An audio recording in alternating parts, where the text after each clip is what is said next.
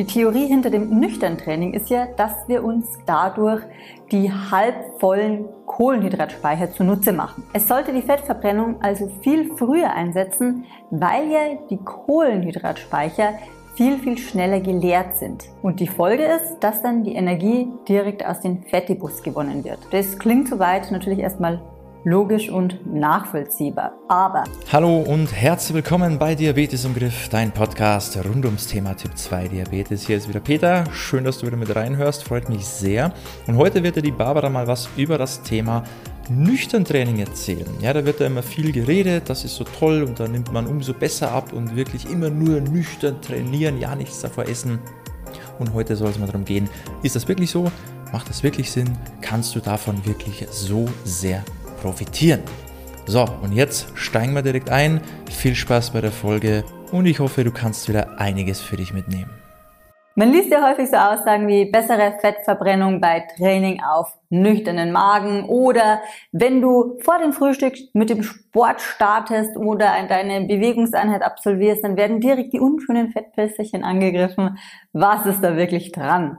Also, bevor wir in diese Thematik einsteigen, wie ist nüchtern Training überhaupt definiert? Ganz einfach, du startest mit deinem Training, bevor du was gegessen hast. Sprich, wir machen Sport, bevor wir Energie in Form von zum Beispiel Nahrung, aber auch in Form von kalorienhaltigen Getränken zu uns genommen haben.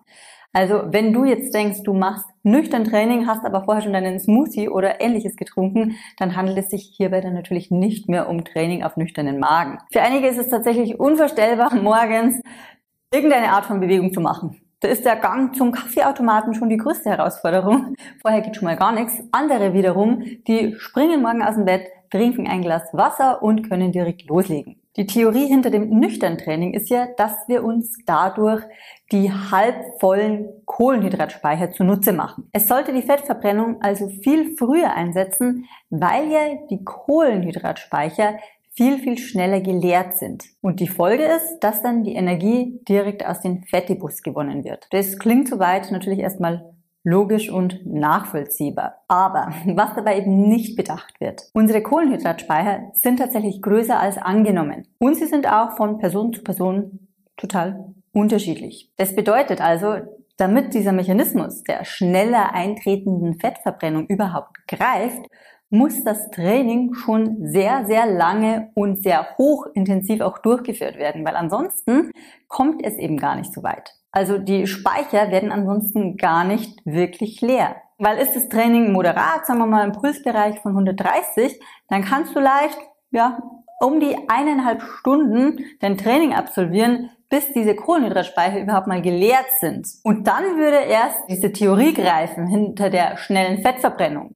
Aber erstmal eineinhalb Stunden ein Training durchzuziehen, morgens auf nüchternen Magen, um dann von diesem Effekt zu profitieren, das rechnet sich vermutlich nicht ganz. Also um es auf den Punkt zu bringen, diese Theorie der schnelleren Fettverbrennung, die kann man mal vernachlässigen. Und klar, für alle, die jetzt denken, ja, aber ich äh, mache ja da richtiges Training, nicht nur so 130er Puls. Klar, wenn du jetzt halt höher intensiv trainierst, sagen wir mal in einem Pulsbereich von 160, muss man aber auch dazu sagen, da dich nicht täuschen lassen, weil auch so kurze ja, Intervalle, wenn du zwischendurch mal den Puls bei 160 hast, dann aber wieder auch eine niedriger frequente Übung drinnen hast, wo vielleicht auch dann der Puls wieder um die 120 zum Teil sogar ist, ist es jetzt auch eher zu vernachlässigen, weil du natürlich dann vielleicht statt eineinhalb Stunden, bis die Speicher geleert sind, nur eine Viertelstunde da arbeiten musst, dass du wirklich auf die Theorie zurückgreifen kannst, dass dann die Fettdepots angegriffen werden. Abgesehen davon kann es natürlich dann auch negative Auswirkungen haben, vor allem für dich als Typ-2-Diabetiker, aber da komme ich gleich noch drauf auf. Um es auf den Punkt zu bringen, sozusagen das erste Fazit. Ja, klar, du verbrennst Kalorien, wenn du nüchtern trainierst. Du verbrennst aber auch Kalorien, wenn du nicht nüchtern trainierst. Weil wir wissen ja alle, es ist einzig und allein entscheidend, um abzunehmen, dass wir mehr Kalorien verbrauchen, als wir aufnehmen. Das ist kein Hexenwerk. Und wenn du jetzt morgens zum Beispiel beim Training, weil du denkst so, ja, ich muss nüchtern trainieren, aber eigentlich ist es gar nicht mein Ding, ich bin da müde, ich bin da schlapp und dann bei dieser Trainingseinheit nur halb so viel Gas gibst, wie du vielleicht, äh, wenn du äh, am späten Nachmittag oder am frühen Nachmittag der Training durchziehen würdest, weil du da voller Energie bist, weil du da gut vorher gegessen hast, dann kann es natürlich sein, dass du morgens bei der Stunde Trainings jetzt beispielsweise weil du dann nur moderat trainierst und dich quälen musst und gar nicht so richtig in die Gänge kommst, sagen wir mal, verbrennst du dann für diese Stunde 300 Kalorien und am Nachmittag hast du viel mehr Power zur Verfügung, kannst du in der gleichen Zeit, also auch in der Stunde, vielleicht 400 oder sogar 450 Kalorien Verbrennung, weil du einfach viel mehr Gas geben kannst. Und da muss man natürlich sagen, unterm Strich zählen dann pro Tag die verbrauchten Kalorien. Also was dann in diesem Fall ein Plus von 150 Kalorien ausmachen würde, wenn du eben nicht nüchtern trainierst. Und da hat es sogar dann aufs Abnehmen bezogen langfristig einen Nachteil, wenn du nüchtern trainierst. Also die Leistungsfähigkeit, die du im Training abrufen kannst, ist vielleicht tatsächlich bei dir sogar höher, wenn du vorher schon was gegessen hast. Und bevor du dir jetzt da den Kopf zerbrichst, stundenlang, wie du am besten trainierst, nüchtern, äh, vorher was gegessen, vorher nichts gegessen, vorher kleine Mahlzeit. Mach's einfach erstmal. Schau, wie es für dich in deinem Alltag am besten zu integrieren ist und vor allem achte darauf, wie geht's dir damit. Also rein aufs Abnehmen bezogen macht es keinen Unterschied und es ist keine Pflicht, nüchtern zu trainieren, sondern es geht einzig und allein darum, wie fühlst du dich und wie passt es in deinem Alltag am besten. Was ist jetzt für dich als Diabetiker zu beachten?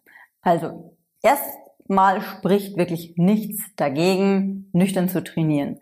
Es macht aber Sinn, dass du jetzt nicht von heute auf morgen, wenn du mit dem Sport anfängst, direkt deine große äh, Trainingseinheit in die frühen Morgenstunden vor das Frühstück legst, weil es kann tatsächlich sich auch negativ auswirken. Erstens mal auf deine restliche Leistungsfähigkeit über den kompletten Tag. Also, dass du morgen schon deine ganze Energie raushaust, aber dafür den restlichen Tag über komplett müde und ausgelaugt bist.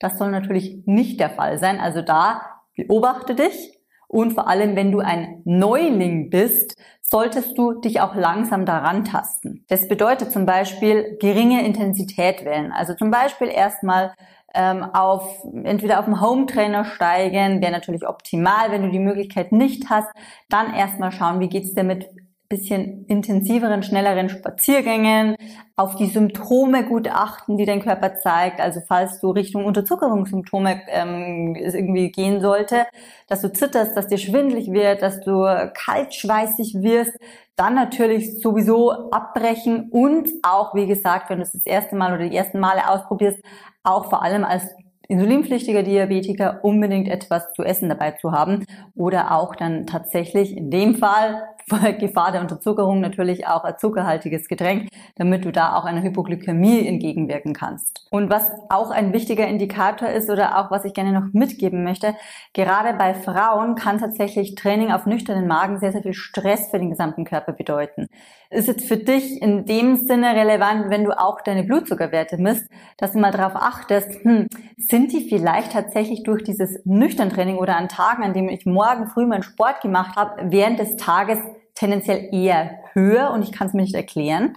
Kann nämlich daran liegen, dass der Sport auf nüchternen Magen sehr viel Stress auch für den Körper bedeuten kann. Muss nicht sein, kann aber. Und vor allem Frauen betrifft das eben häufiger. Deshalb da mal die Tage auch wirklich den Blutzucker, gerne mal ein Tagesprofil erstellen, häufiger messen, um zu sehen, was macht es denn mit deinem Körper wirklich? Weil wir können sehr, sehr, wir Menschen sind ja sehr, sehr gut darin, auch ähm, Gefühle oder erste Anzeichen, körperliche Symptome einfach mal so ein bisschen so wegzudrücken, weil das wollen wir nicht haben, das passt nicht. Ich muss ja ähm, da jetzt mein Training durchziehen, so für die ganz Ehrgeizigen unter uns.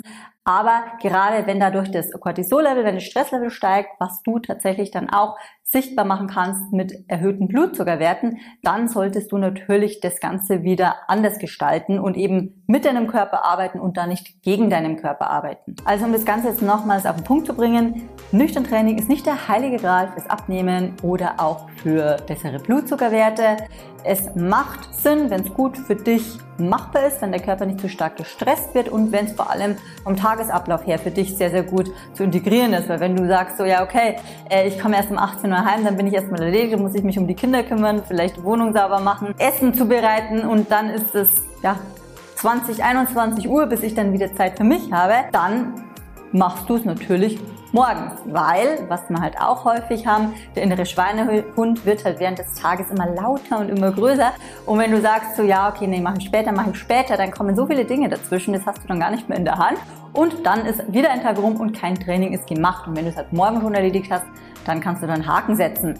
Wenn aber jetzt bei dir der Punkt dazu kommt, dass du merkst, ach, es stresst dich zu sehr oder du bekommst sogar leichte oder bekommst sogar leichte ähm, Unterzuckerungssymptomatik, dann solltest du, solltest du natürlich für dich austesten, welche kleine Mahlzeit oder welcher kleine Snack für dich vor dem Training gut angemessen ist oder welches, was da auch gut passt. Also sei es ein Stück Obst, ähm, zum Beispiel, was sich leicht verdauen lässt oder ein kleines, kleines Müsli, natürlich jetzt nicht das Zuckermüsli, aber davon gehe ich aus, dass du das jetzt nicht unter Müsli verstehst, sondern auch von dir ein selbst sinnvoll zusammengestelltes und dann kannst du das natürlich auch so in deinen Tagesablauf integrieren, dass du morgens trainierst, aber eben nicht auf nüchternen Magen. Im Grunde ist alles unterstützend, was Energie verbraucht, was Kalorien verbraucht und dann unterm Strich zählt sowieso, was hast du während des Tages gegessen, wie viel Kalorien hast du verbraucht und dann bestimmt das, ob du dein Gewicht hältst, ob du abnimmst oder ob du zunimmst.